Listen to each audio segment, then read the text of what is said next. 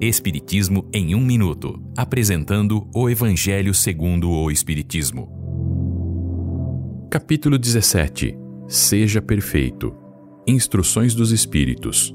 Cuidar do corpo e do espírito. Esta é uma livre interpretação do texto de Georges, Um Espírito Protetor, de 1863. Os cuidados com o corpo devem ser os mesmos empregados com a alma, visto que a saúde do corpo tem influência direta sobre a alma. Para que a alma tenha condições de progredir e também relativa liberdade, o corpo deve estar saudável. Há aqueles que pregam que não se deve cuidar do corpo, outros que querem rebaixar a alma. Duas formas violentas e absolutamente insensatas.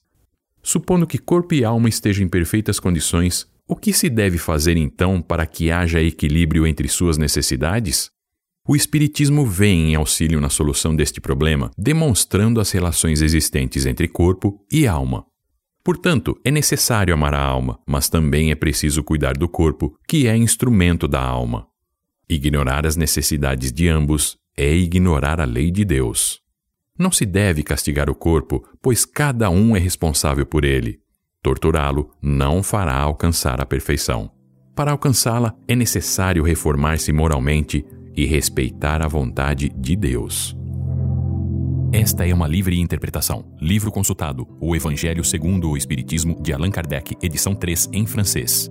Visite nosso site www.vidaespiritismo.com.br.